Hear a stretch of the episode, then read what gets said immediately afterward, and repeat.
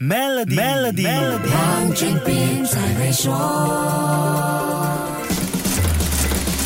你好，我是黄俊斌。品牌是企业在这个时代的重要资产，每个企业都会把创造品牌奉为金科玉律，把品牌价值时刻挂在嘴边。想要创造品牌价值，就先要塑造品牌。很多专家会告诉你，品牌代表了企业的 DNA，通过产品和服务来表现企业的精神。这些概念听起来有点抽象，我说个比较简单的，就是企业通过产品和服务给客户的感觉，这种感觉让客户愿意买单。还会产生信赖，甚至对他崇拜。这后面跟着来的就是品牌价值和经济效益了。看看那些最有价值的全球品牌，我们再问问自己，为什么会选择他们的产品或服务？有没有信赖和崇拜的成分在内呢？价钱往往不是决定我们消费行为的关键，所以全球大品牌无论开发什么新产品和服务，都会思考这些产品和服务能怎样提升品牌价值。世界第一的 Apple 是这样，排在第二位的 Google 也是如。此。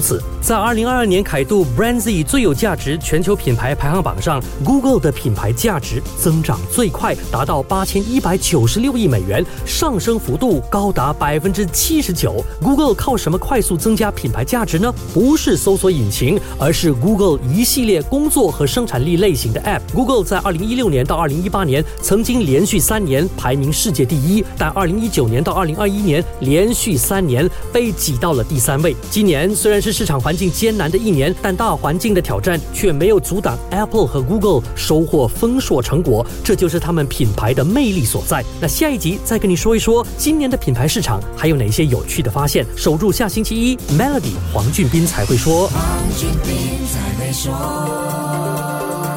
今天就让 Maybank Trade Financing 方案帮助您抓住新商机，详情浏览 maybanktoyou.com 的 my/sme，需符合条规。